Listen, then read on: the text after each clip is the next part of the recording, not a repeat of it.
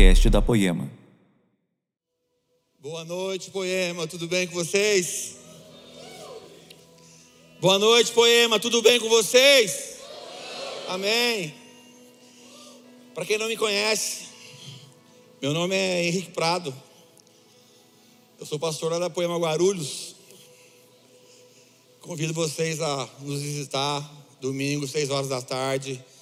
Você que, Marquinhos? E aí? Você que está passando por Guarulhos um dia, domingão, vai lá visitar a gente. Celebração às 18 horas, todo domingo. Mas vamos lá. Eu quero repartir algo do meu coração com vocês hoje. Jesus tem falado ao meu coração esses dias, sabe assim, de um, de um evangelho prático. Repete comigo assim, ó, evangelho prático. Sabe o evangelho realmente que te coloca em movimento para que você viva aquilo que você prega, aquilo que você lê? Quem está feliz aqui com a volta do GC, dá um amém bem alto. No GCs, que a prática realmente ela é muito mais real para mim e para você. É lá no GC que a gente realmente que o ferro, assim como o ferro afia o ferro, o homem afia o outro homem. Então, esse evangelho de prática, sabe? Esse evangelho não apenas de palavras, mas que te coloca num processo de transformação. Eu quero repartir meu coração com vocês e tem dois versículos que falam muito ao meu coração a respeito desse evangelho prático. Fala aqui, ó. Eu quero começar com vocês aqui. Não é esse que nós vamos ler, que nós vamos estudar, mas eu quero ler rapidamente esse primeiro versículo que fala muito comigo. 2 Timóteo, capítulo 3, versículo 16. Escuta no seu coração. Toda a escritura é inspirada por Deus e proveitosa para ministrar a verdade, para repreender o mal, para corrigir os erros e para ensinar a maneira certa de viver. Desse versículo, eu quero que você abra agora, que nós vamos ler, e nós vamos focar a ministração nesse versículo, nesse capítulo e nesses versículos. Vai lá, Colossenses capítulo 3. Colossenses 3, nós vamos ler do versículo 12 ao 17. Nós vamos nos atentar nesses versículos aqui, 12 a 17. Abre lá sua Bíblia ou liga sua Bíblia. Você que está aqui me vendo aqui no canal da Poema, seja muito bem-vindo. Você que também está no podcast, aonde você estiver escutando esse podcast, no carro, na cozinha, não, não sei onde você está, que você seja abençoado essa noite em nome de Jesus. Você que me assiste aqui, que essas palavras entram dentro da sua casa agora, onde você estiver, em nome de Jesus. Colossenses 3, versículo 12 ao 17. Vamos lá. Todo mundo achou aí? Amém? Portanto, como povo escolhido de Deus, santo e amado, revistam-se de profunda compaixão, bondade, humildade, mansidão e paciência.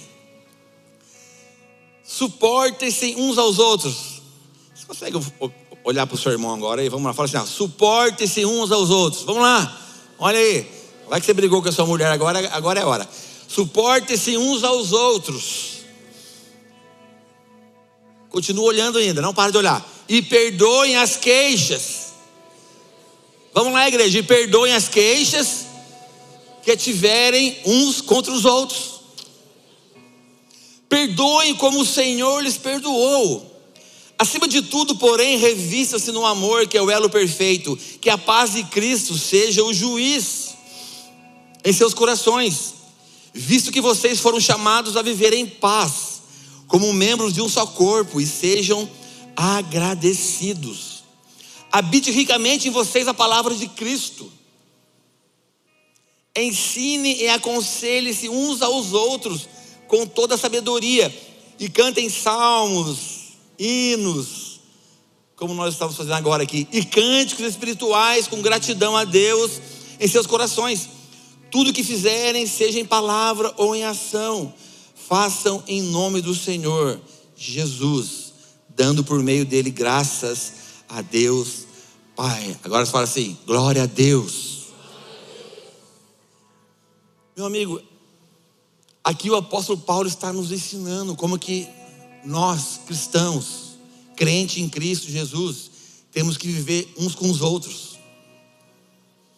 Essa passagem é poderosa. Nós lemos aqui pausadamente para você entender como que nós temos que viver uns com os outros. E olha só que interessante, quando o apóstolo Paulo escreveu essa carta, ele estava preso em Roma. E essa carta foi endereçada à igreja de Colossos. Só que Paulo estava preso. Para você entender um contexto onde eu quero chegar para a gente você entender como, como aconteceu isso. Se você já estudou as cartas paulinas, a história de Paulo, eu sou curioso, tá? Eu amo Paulo, apóstolo Paulo, você tem que conhecer esse cara da Bíblia. Paulo, ele esteve três anos em Éfeso, na sua terceira viagem missionária, período que ele implantou várias igrejas por onde ele passava. Várias.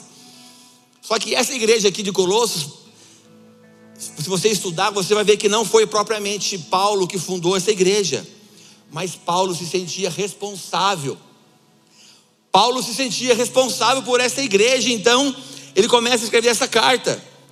E nessa carta, o apóstolo Paulo, como nenhum, em, nenhum, em nenhuma outra carta dele, ele trata demais a pessoa de Cristo. Depois você lê na sua casa tarefinha, tá? Colossenses capítulo 1, capítulo 2, até chegar no capítulo 3. Lê na sua casa, para você entender isso. É a carta que fala de Cristo diretamente com força. E essa carta, se você for estudar, depois você estuda lá, ela é uma carta gêmea de Éfeso. São parecidas, na verdade. Éfeso enfatiza mais a, ele trata mais do corpo da igreja e Colossenses fala mais do Cristo, do Cristo, da centralidade de Cristo. Depois você estuda para você ver. Faz essa comparação. E depois que ele trata da pessoa de Cristo, no capítulo 1, no capítulo 2, de quem Cristo é, da obra da, da salvação, da obra da criação. Paulo ele entra na parte prática, e é aqui que eu quero, eu e você aqui, ó. Paulo ele entra na parte prática, aqui no capítulo 3 que nós lemos. E aqui no texto lido, Paulo vai mostrar para mim e para você como é que nós temos que viver realmente nesse mundo aqui. Quem ama Jesus aqui? Tem alguém aqui? Tem? Aleluia. Então essa carta é para mim e para você. Como que nós temos que viver nesse mundo? E olha só, volta um pouquinho aí no capítulo 3, lá no, no versículo 8, eu quero ler só o 8 para você entender. Paulo ele escreve, ele escreve aqui no versículo 8 a necessidade da gente se despir de algumas atitudes. Olha só, vai lá no capítulo 3, no versículo 8. Olha que ele fala para mim e para você. Mas agora, presta bem atenção, hein? Mas agora abandonem todas essas coisas: ira, indignação, maldade, maledicência e linguagem indecente no falar. Versículo 9: Não mintam uns aos outros, visto que vocês já se despiram do velho homem com suas práticas e se revistam, versículo 10, e se revestiram do novo, o qual está sendo renovado em conhecimento à imagem do seu Criador. Sabe quando fala aqui se despir? É como tipo assim, você tira a roupa suja na sua casa, sim ou não? Alguém toma banho aqui? você tomou banho hoje? Você foi lá no banheiro, né? Ou no seu quarto, tirou a roupa, não jogou no chão, não, não jogou no chão não, né? Para a mulher não achar ruim, né? tira a roupa, coloca em algum lugar para poder lavar. Então é como você estivesse tirando a roupa e colocando outra roupa. É como você tivesse se despido e se revestido de uma roupa nova. Posso ouvir um amém? Então é exatamente isso que esse versículo 8 quer falar para mim e para você. Tipo assim, como que portando a roupa limpa que você está agora, você está cheirosinho? Cheirei. Tomou banho, né? Como que portando a roupa limpa, então a minha vida e a sua vida, a nossa vida, é um constante deixar algumas atitudes para trás e ter atitudes novas. Deixar algumas coisas para trás e ter as outras atitudes que pareçam com Jesus. Deixar o velho homem morto lá para trás e ter uma nova atitude do novo homem nascido de novo. Posso ouvir um amém? Então, o que eu li para você aqui em Colossenses está falando exatamente isso para mim e para você. Meu amigo, presta atenção, olha aqui para mim. A, a grande pergunta é quais são essas virtudes que devemos ter, que façam da nossa caminhada, sabe, que devem acompanhar o nosso estilo de vida, deixar gravado no nosso DNA dentro de nós. Sabe uma das coisas que as pessoas têm mais dificuldade numa vida cotidiana, de, da igreja, da sua vida, enfim, na sua casa, no seu trabalho, é o relacionamento entre as pessoas. Você sabia, né? Graças a Deus a pandemia já acabou, aleluia, em nome de Jesus, posso ouvir amém? Não?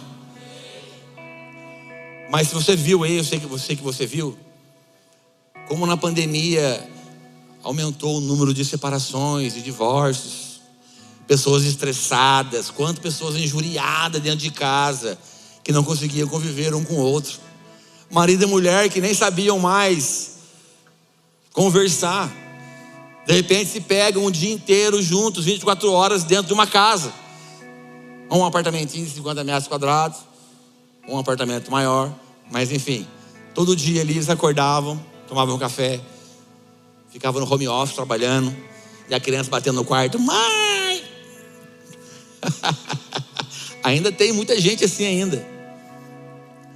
E Paulo vai falando aqui como nós devemos ser. E uma das primeiras coisas, olha aqui para mim, presta bem atenção agora. Uma das primeiras coisas que ele fala são eternos afetos de compaixão. Olha aqui, ó. Portanto, como povo escolhido de Deus, revistam-se de profunda compaixão, brisa. Revista-se de profunda compaixão, misericórdia. A Bíblia está falando para mim e para você. Nos revestimos de misericórdia, de compaixão.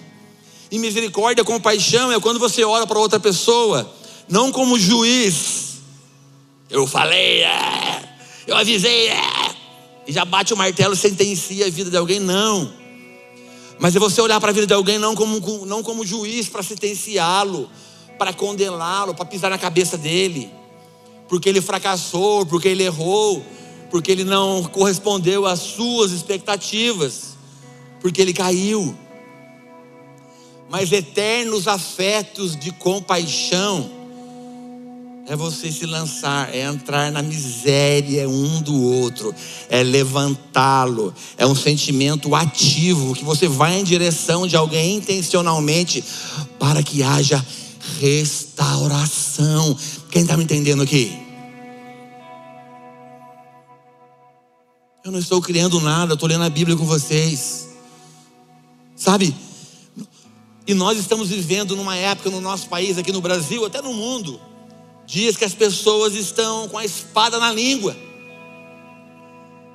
Dia que as pessoas estão estressadíssimas, condenando uns aos outros, e isso e aquilo, e faz aquilo. Não, eu estou certo, você está errado, fica quieto.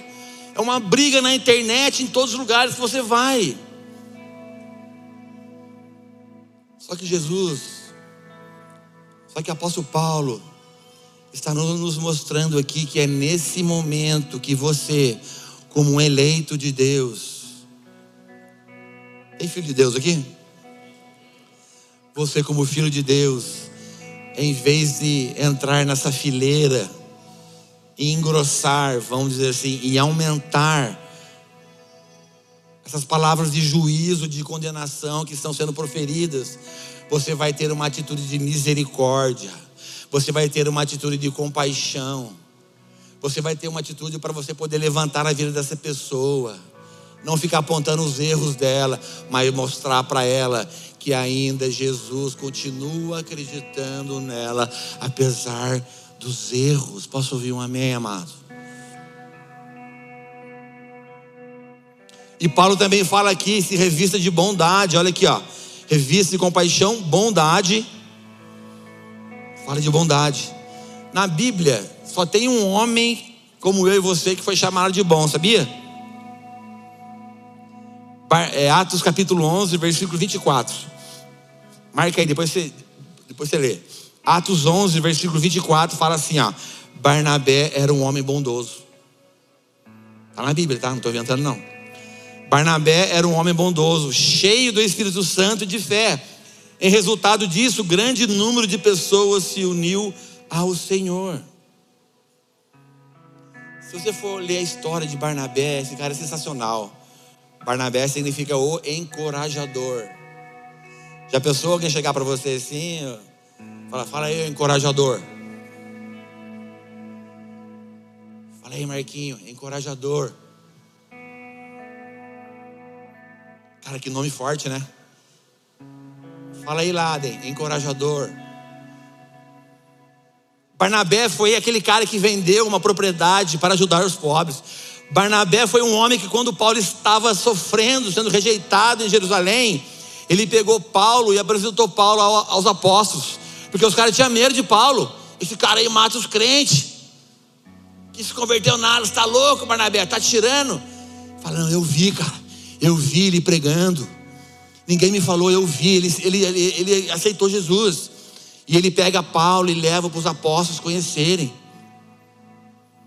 Barnabé é um homem que, quando houve uma, uma fome na Judéia, ele providenciou vários recursos, chamou a galera do GC, cada um comprou alguma coisa, pegou uma grana, pegou mantimentos e enviou para aquele lugar.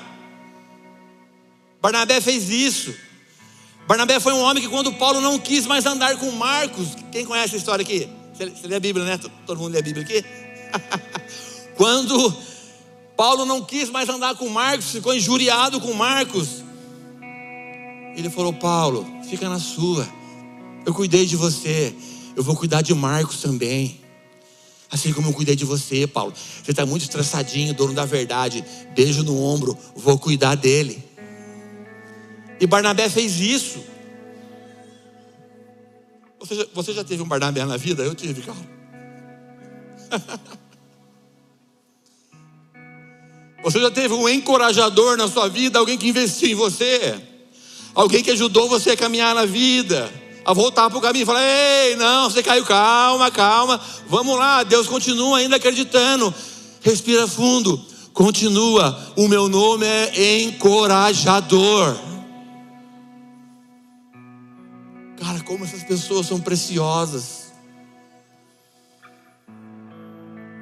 Ninguém fala muito desse cara na Bíblia. Todo mundo fala de Paulo, Mateus e tantos outros, Moisés. Mas Barnabé, cara. Esse cara, eu vou falar para você, querido. Discipulou Paulo. Só isso que ele fez. Vamos lá, continuando aqui. Bondade, humildade. Revista-se também de humildade. Olha bem para mim agora. Eu sei que você é um cara inteligente. Nesse mundo onde as pessoas atropelam umas às outras. Nesse mundo onde as pessoas querem somente se dar bem por, de qualquer jeito. Nesse mundo onde as pessoas querem, às vezes, tapinha nas costas. Você é o cara. Sem você aqui nada funciona. Aplausos, reconhecimento sentimento de grandeza, poder. Nesse mundo onde as pessoas querem que tudo gire em torno delas. O apóstolo Paulo está falando aqui para mim e para você. Que nós devemos ser humildes. E olha bem para mim, humilde não é você ser, ai, tadinho, tão humildinho, coitadinho, dozinha dele. Não, esquece isso aí. Tem nada a ver com humildade. Humildade é você reconhecer que é pela graça de Deus que você é quem você é, que você ainda continua em pé. Não é porque você é bom, humildinho, legalzinho, é porque Jesus, a graça e o amor dele é sobre mim e você. Humildade é reconhecer de quem nós somos, cara, por causa dele. Ser humilde não é ter uma autoestima achatada. Sabe assim? Você conhece pessoas assim? que parece que vai entrar para dentro dela mesma. Agora faz um buraco no chão, quer entrar dentro, achando que todo mundo vai ter dó dela. Eu repreendo esse sentimento de dó que você quer que as pessoas tenham na sua vida, em nome de Jesus. Sai fora, demônio, daqui. Não viva como vitimista. Você é filho amado de Deus. Jesus morreu por você na cruz. Você tem valor, você é importante para Jesus. Você é, nós somos. E também, sabe assim, ser humilde, mas também não é você ter um narizinho empinado, metidinho. Olha como Deus é comigo. Olha só, você viu? Deus fez para mim, não fez para você. Não, não é isso também.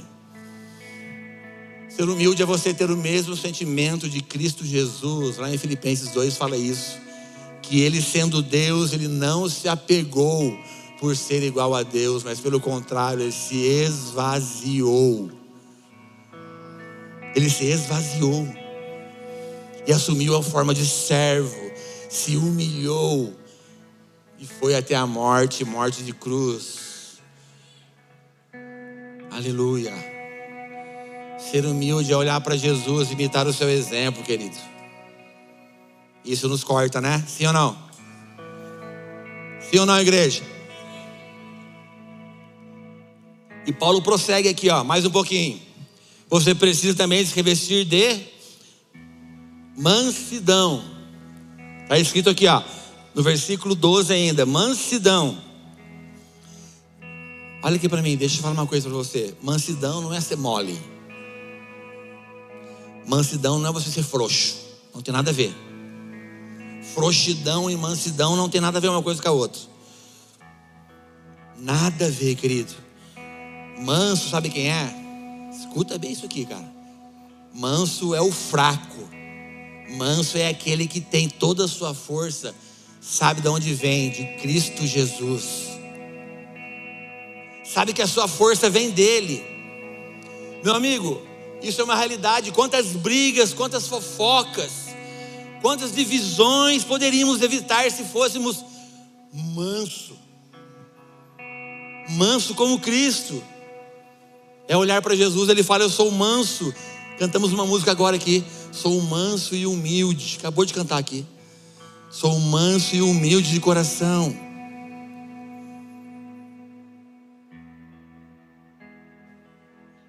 Quem quer que coisas boas aconteçam na nossa vida? Quem quer ganhar aqui? Vamos lá. Tem alguém que gosta de ganhar aqui? Sou só eu? Não? Vamos lá. Quem gosta de ganhar aqui? Vamos lá, querido. Sem falsa humildade. Todo mundo gosta. Você gosta de ganhar? Só que no reino de Deus, para você ganhar, você vai ter que perder. Você vai ter que perder, cara. Nós vamos ter que perder para ganhar.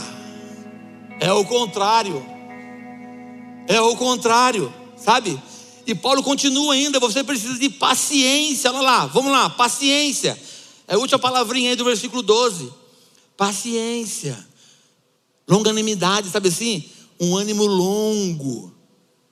Pessoa fala mal de você, critica você. A gente, pastor, não passa por isso. Imagina, não, né? Não, mentira, não, não, não. Imagina.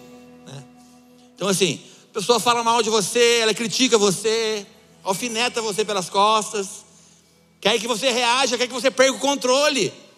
Mas você faz um pouquinho mais, você caminha um pouquinho mais você morre cada dia mais para as suas vontades e que a vontade de Cristo apareça na sua vida. Quem quer esse evangelho aqui, cara? De verdade. O evangelho prático. O evangelho de uma prática de vida. Vamos lá, igreja. O evangelho de uma prática de vida. Cara, eu li esse versículo que eu chorei muito, cara. Eu sou chorão. Mas nessa, nessa, nessa madrugada aqui, esse versículo me cortou, cara. Mateus, capítulo 26, abre aí. Mateus 26, versículos 67 a 68. Meu Deus, cara. Versículo 67 e 68. Olha só, cara, que Jesus passou. Então alguns lhe cuspiram no rosto. E lhe deram murros na cara.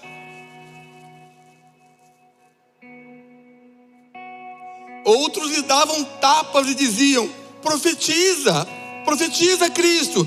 Quem foi que bateu em você? Você não é o cara.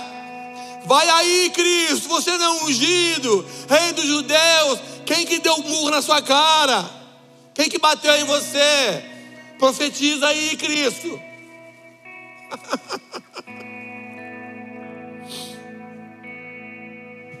Meu Deus, cara. Que amor é esse, cara? Meu amigo, que amor é esse que Jesus tem por nós? Ele amou esses caras aqui, mesmo esses caras fazendo o que fizeram para ele. Quando ele estava no madeiro, sabe o que ele falou? Pai, perdoa-os, porque eles não sabem o que fazem. Eles não sabem o que estão fazendo. E por muito menos eu e você quer ir embora da igreja. Por muito menos, vai muito, não estou falando pouquinho, não, estou falando milhões de vezes a mais. Nós queremos ir embora do GC. Nós não queremos mais estar em algum lugar, porque nós não temos paciência, nós não somos longânimos nós não temos as virtudes que precisamos ter, e isso vai nos cortando, e Jesus vai mostrando. Deixa eu falar uma coisa para você: quanto mais eu conheço Jesus, quanto mais eu caminho em direção a Ele, mais eu me sinto pequenino, mais eu me sinto incapaz, mais eu reflete eu na vida de Jesus. Eu preciso do Senhor, eu não posso sair daqui. Jesus me ajuda, Jesus, eu quero que isso que o Senhor tem. Meu amigo, esses, essas palavras não cortam o seu coração, existe alguma coisa muito errada com a sua vida. Você precisa refletir, cara. O Evangelho não é para você se dar bem na vida. Não é, cara. não é, cara. Não é. O Evangelho é para que eu diminua, que nós diminuímos e Ele cresça. Evangelho não é para fazer as nossas vontades, cara.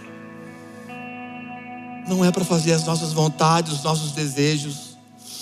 Sabe? Nós precisamos, cara, dessas virtudes. Quem quer aqui essa noite? Cara, a gente precisa de transformação, cara. Informação e conhecimento não é a mesma coisa que transformação. Não é. Não é, cara. Você precisa de uma transformação. Nós precisamos de uma transformação.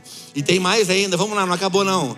O verso 13 fala assim: suportai-vos uns aos outros. Eita Jeová. Suportai-vos uns aos outros. Essa palavra suportar, na nossa língua aqui portuguesa, pode ter dois significados. Um que você tolera, nossa, nossa, chegou o corintiano, nossa. Chegou o São Paulino, 4 a 0, desculpa. Desculpa. Eu sou Santista, meu time quase caiu para a segunda divisão. Então você pode olhar para mim também, estou no mesmo barco. Pior até. Então, suportar tem dois significados na nossa língua. Ou você suporta, nossa, chegou a irmã, tá namorando. Eu não faz cinco anos que eu estou na igreja, não oro com ninguém, ela já vai casar em um ano e meio, meu Deus. Sabe assim? Mas a palavra suportar aqui significa, se você clicar lá no Strong, significa dar suporte, colocar no seu ombro, levantar essa pessoa, suportais uns aos outros. É você colocar a pessoa no ombro aqui, ó, e levantá-la e falar: ei, continua Continua caminhando, Luíde. Continua caminhando. Não é, em vez de você esmagar a pessoa, pisar nela, você vai dar suporte para ela, vai restaurá-la, recuperá-la, dar um tempo na vida dela, esconder ela assim, para que ela possa recuperar. Essa é uma virtude cristã que está na Bíblia. Quem quer essa virtude aqui? Jesus, está vendo, hein? Todo mundo erguendo a mão. Pega a gente, Jesus. Pega a gente, Pai, de verdade. Cara, quem quer ser pego por Jesus de uma forma que nunca foi? Fala aleluia aqui para mim. Não dá, cara, não dá mais, de verdade. Não dá mais. Eu quero o evangelho na prática. Eu quero um evangelho que me corte, me desafie. Que apesar de me incomodar e às vezes eu ficar triste, mas eu estou sendo transformado de glória em glória. Não é evangelinho cool, moderninho. Tudo vai dar certo, vem pra cá. Sai daqui, irmão. Esse não é o evangelho de Jesus. Mas ele é poderoso, cara, para fazer muito mais do que eu e você podemos imaginar. Ele quer nos abençoar, ele quer dar o melhor para mim e para você. Quem acredita aqui? Ele nos ama, cara, mas ele sabe como tratar comigo e com você. Permanece, amigo. Permanece, continua. Homem machão, cabeçudo do casamento.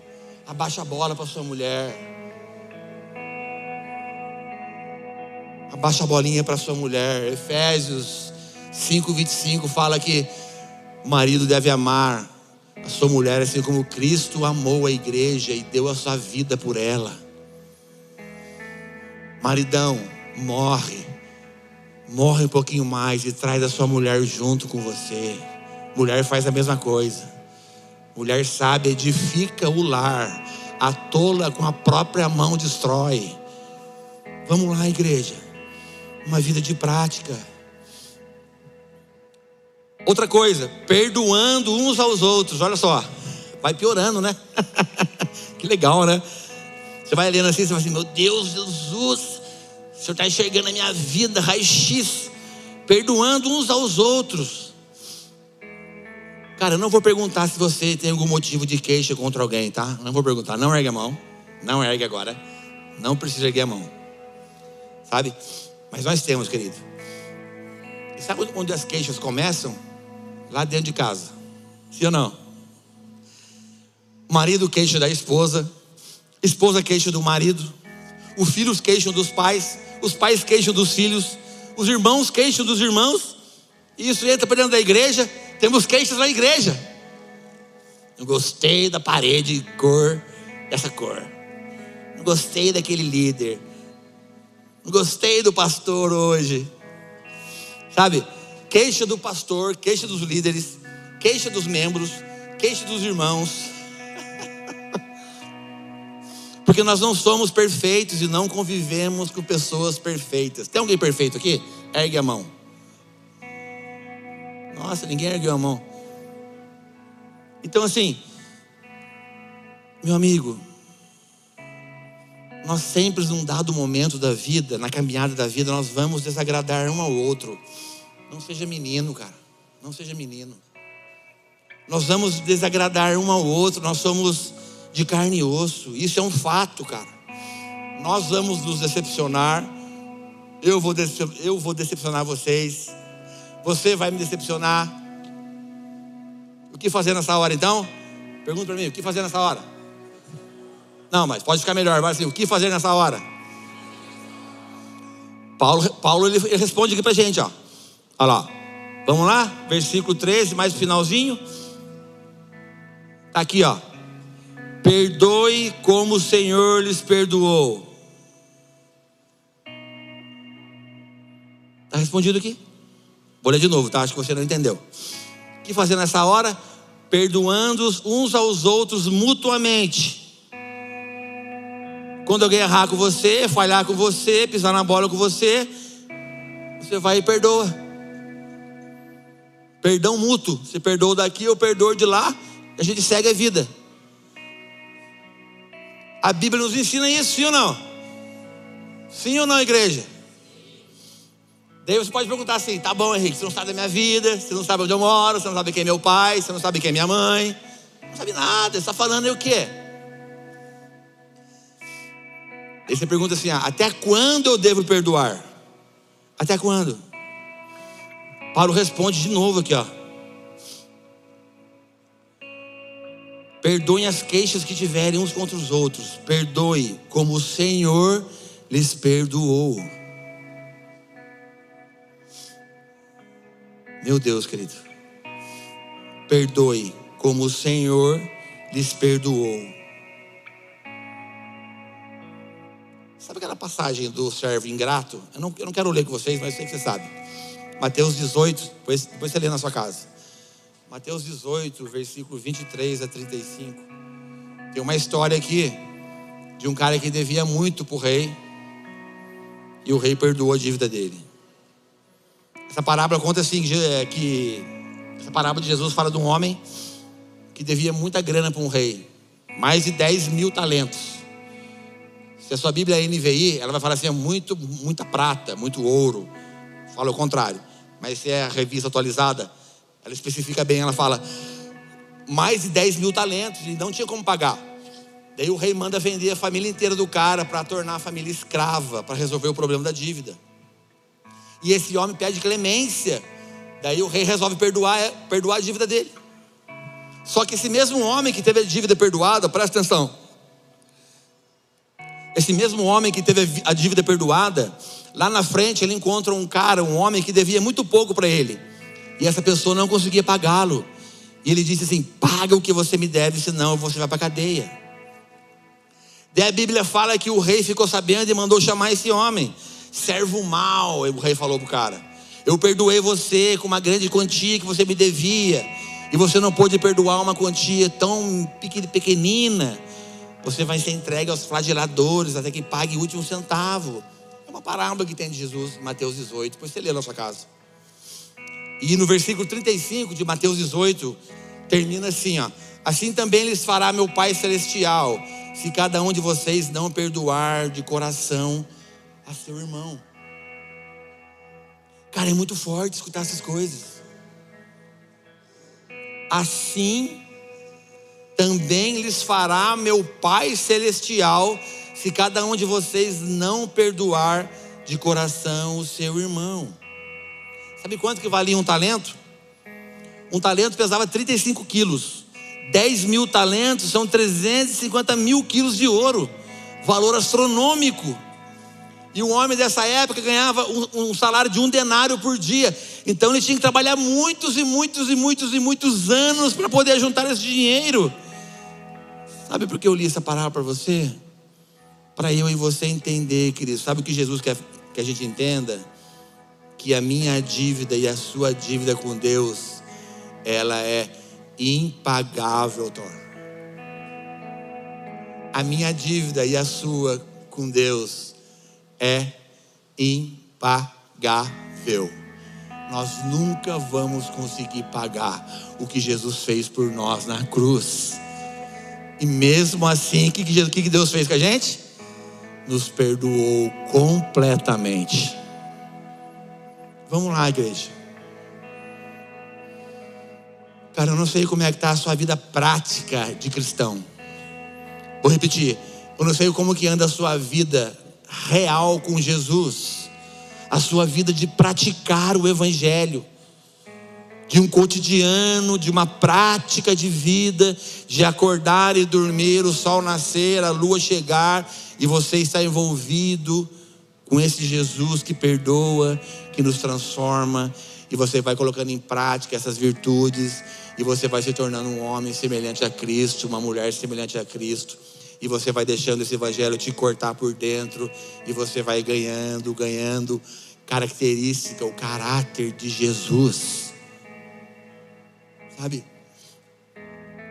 Sem perdão não tem, cara. Não tem vida saudável. Não tem. Sem perdão não tem casamento saudável. Sem perdão não tem família saudável. Sem perdão não tem igreja saudável. Sem perdão não tem relacionamento humano saudável. Posso ouvir um amém? Não tem, querido. Não tem. Estou acabando, tá? Verso 14. Verso 14, vamos lá comigo. Acima de tudo, revista-se do amor, que é o vínculo ou elo, sim, em outras traduções, da perfeição. Paulo está dizendo aqui que o amor é a virtude que vai costurar, é o vínculo que vai unificar todas as outras virtudes que lemos até agora. O amor tem esse poder, querido esse vínculo da perfeição. É uma costura que une todas as outras virtudes. Que aproxima, que atrai, que mantém todas essas virtudes juntas. O que Paulo está dizendo é que você não consegue ter misericórdia, presta atenção.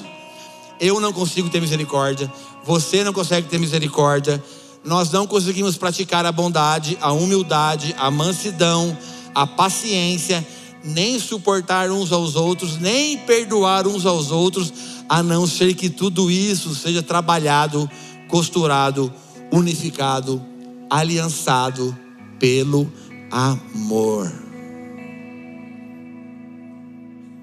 Não dá, querido.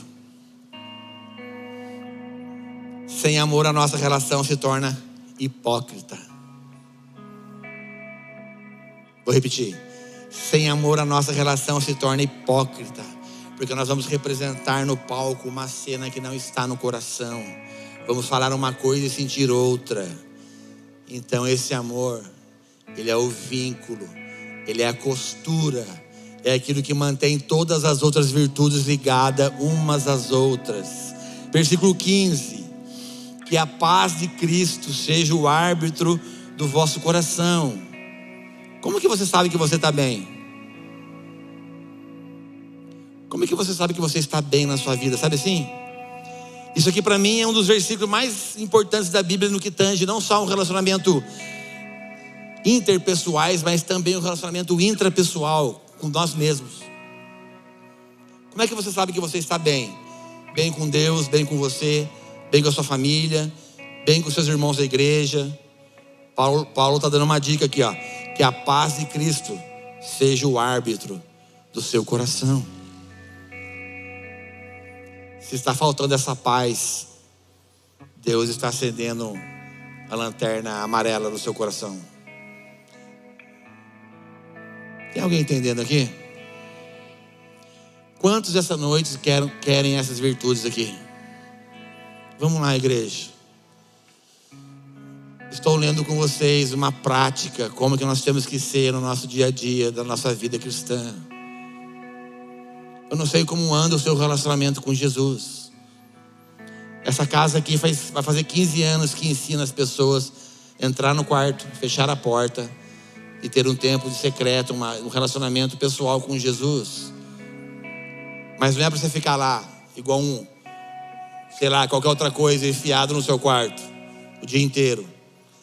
É que para que quando você saia de lá, essas virtudes estejam tão enraizadas em você que aonde você for, isso vai jorrar de dentro para fora da sua vida.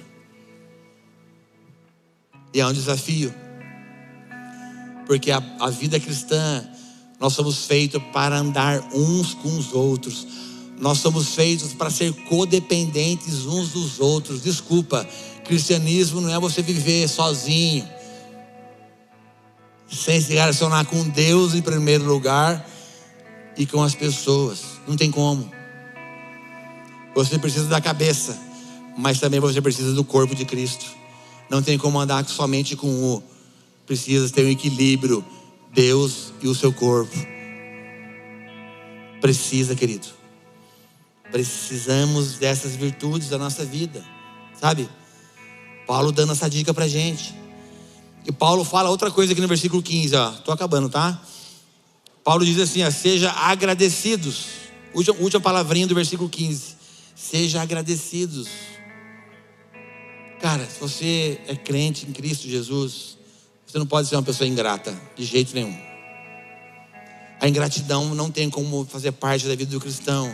Cara que vive murmurando, reclamando da vida, da casa que mora, da comida que come, da roupa que veste, da família que tem, da igreja que tem. A gratidão, repete comigo assim: ó, a gratidão é uma marca do cristão. A gratidão, cara, precisa ser uma marca de quem conheceu Jesus. Precisa. A gratidão precisa ser uma marca de Cristo, cara. Ensino demais isso pro meu filho Enzo, demais. Fala, Enzo, olha para sua cama. Rapidinho, tá? Só um parênteses aqui. Fala, Enzo, olha para sua cama. Ele olha. Olha para o teto. Tem luz, não tem? Para você parece simples, né? Mas para mim não é. Não tem luz, Enzo? Tem banheiro no seu quarto? Tem. Tem roupa? Tem. Tem comida? Tem. Então vamos lá, Enzo. Seja grato, Enzo. Você tem 11 aninhos, mas fica ligeiro, cara. Seja grato. Sabe quem deu tudo isso aqui, Enzo? Foi Jesus, cara. Foi Jesus, Enzo, que tem dado e proporcionado tudo isso na sua vida. Ensine a gratidão para os seus filhos. Para de ser uma pessoa azeda que só reclama da vida. Para de ser um cara chato que murmura porque o seu carro não é zero. Para de ser uma pessoa insuportável. Seja grato porque Deus está fazendo em você. Seja grato, cara. Pelo amor de Deus, meu amigo. Versículo 16: Habite ricamente a palavra de Cristo em vós. Tem muita gente entulhando a alma, sabe por quê? Porque não sai da frente da televisão, não sai da internet, só vê notícia triste, sabe? Notícias às vezes que não tem nada a ver e o cara compra como verdade. Meu amado, nós precisamos encher a nossa vida da palavra de Deus que habite ricamente em vós a palavra. Nós precisamos nutrir a nossa alma, alimentar a nossa mente, aquecer o nosso coração. A Bíblia faz isso com a gente, cara. A Bíblia faz isso comigo com você. Sabe? Meu Deus, querido. Fica de pé, por favor, para fingir que está acabando. Se o louvor quiser vir aqui, pode vir, por favor. Continua do jeito que você está. Ele vai continuar aqui na, na guitarra. Escuta mais umas coisas que eu quero falar com vocês, rapidinho. Tem muita gente ansiosa hoje, sabia? Muita gente oprimida, tem muita gente querendo dar cabo da própria vida, porque só joga para dentro da alma lixo. Porque não se relaciona com as Escrituras. Porque não acredita mais no que Deus falou para elas, ou porque elas não compreendem o que é o verdadeiro Evangelho. E essas virtudes, queridos, elas nos apontam para o Filho de Deus. Essas virtudes são coisas, vamos dizer assim, precisam estar no nosso DNA. É fácil, Henrique? Não, cara. Jesus nunca mentiu para mim e para você. Ele falou que não seria fácil. Tem alguém bravinho aqui? Não, não ergue a mão. Eu sei que tem. Tem muita mulher bravinha que quer ser a sargenta da casa, quer mandar no marido. Tem muito marido bobão, omisso, que não faz nada. Daí a mulher toma o papel do homem e dá, e dá tudo errado. Tem muito filho que não respeita pai e mãe. Vem na igreja, aleluia, vai no GC, mas pai e mãe não arruma nem cama, não lava louça para a mãe, não põe o lixo para fora. Eu sei que tem. Tem gente arrogante, tem gente que se acha dono da verdade. Um monte de gente, está tudo aqui, ó. Tudo misturado no nosso meio aqui. Tem um cara imperfeito que está com o microfone na mão aqui. Nem quero saber das minhas imperfeições. Vai demorar muito para a gente conversar. Só que nós precisamos, querido, colocar esse evangelho, eu insisto em falar isso, o evangelho na prática. Quem quer evangelho na prática da própria vida aqui? Vamos lá, igreja. Cara, isso é muito, muito real e poderoso nessa casa, na nossa vida. Eu não estou pregando para você só que não, cara, estou pregando para mim primeiro, tá? Precisamos, cara. Precisamos deixar esse evangelho realmente acessar um lugar que a gente insiste em não deixar muitas vezes. Quantos casamentos estão acabando, cara? Quantas pessoas tristes, angustiadas, depressivas, ansiosas, porque já não tem mais essas virtudes no coração, já petrificaram o coração, já não tem mais relacionamento, já não leem mais a palavra de Deus, vivem qualquer outra coisa, menos um, um cristianismo de verdade. ainda tem solução para esse mundo, cara. Quem acredita aqui? E a solução é Jesus, cara. Nele nós encontramos a vida. Neles nós encontramos a salvação. Ele é perfeito, cara. Ele nos ama, ele morreu, Ele trocou de lugar comigo, com você. Meu amigo, a religião, ela cria coisas artificiais na gente. Tem pessoas que lutam por posições em ministérios. Mas deixa eu te falar, nenhuma posição é maior do que você ser chamado de filho de Deus. Essa é a mais alta posição que um homem e uma mulher pode ter, é ser chamado de filho, de filha de Deus meu amigo, decida fazer o bem para as pessoas. Olha bem aqui para mim. Estou falando muito sério. Se estão fazendo mal para você, devolvam o mal com o bem. Vamos lá, cara, em nome de Jesus. Eu não estou brincando. Assim como cuspiram em Jesus, deram um murro na cara dele, esbofetearam ele, zombaram dele. Meus amigos, eles estavam levando Jesus ao maior nível, alto nível de humilhação de um homem. Tapa na cara, murro, murro, chute, zombando a esse, não é o Cristo, quem foi que te bateu? Você não é o bonzão, quem foi que te bateu? Revela isso, você não tem o poder de curar os cegos, de ressuscitar os mortos. Quem foi que te bateu?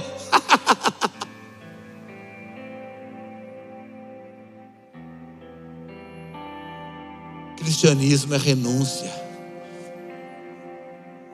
é que você morra para que outros vivam, é que você diminui para que ele cresça. Vamos lá, Poema. Para fechar, como que está o seu guarda-roupa espiritual? Tem essas virtudes aqui que nós lemos? Misericórdia, mansidão, humildade, bondade, paciência, perseverança, perdão, amor. O seu guarda-roupa espiritual tem essas coisas aqui? Essas roupas estão lá e quando você precisa você acessa e você coloca elas. Responde para você. Como anda o seu guarda-roupa espiritual? Você pode, você tem acesso a essas virtudes? Ou não tem mais nada lá dentro? Ou só tem um ego, um coração inchado? De uma pessoa que quer que tudo aconteça do jeito dela. Diz uma, olha aqui para mim, eu vou profetizar de verdade, em nome de Jesus. Eu profetizo que essa semana você vai ter que utilizar umas dessas virtudes espirituais na sua vida. Eu profetizo em nome de Jesus todas as virtudes da verdade, elas vão começar a fazer parte do meu guarda-roupa e do seu guarda-roupa. Quem quer aqui? Só para quem quer, ergue a mão. Para Senhor Jesus. Senhor Jesus, nós queremos essas virtudes, Jesus. Papai, por favor, Deus, nós estamos em família. Eu estou na minha casa onde eu nasci, literalmente. Eu me sinto muito confortável aqui, cara, porque foi aqui que eu fui transformado, amassado, esticado, aqui que eu fui desafiado e continuo sendo ainda. Papai, em nome de Jesus, eu libero para essa igreja, para Poema Taubaté, virtudes, papai, virtudes do teu reino, virtudes do Colossenses 2, 3 aqui, Jesus Pai, que diminua a nossa vontade, aumenta a sua. Tem alguém aqui que quer parecer com Jesus? Tem alguém aqui que quer ser parecido com Ele? Em nome de Jesus, Pai, o foco da nossa vida é se parecer com o Senhor. Não é nada, não é prata e nem ouro. É o, queremos nos parecer com o Senhor, papai. Então coloca essas virtudes na nossa vida, Jesus. Coloca essas virtudes na nossa vida. Meu amigo, Deus está falando comigo de perdão muito sério aqui. Eu não sei como anda a sua vida sobre essa virtude, mas se você tem que perdoar alguém que está aqui nesse salão, ou alguém da sua casa, do seu trabalho, eu não sei aonde você precisa liberar perdão, mas eu queria orar para você agora nesse momento aqui. Tem alguém aqui que precisa liberar perdão para alguém? Eu tenho, cara, em nome de Jesus.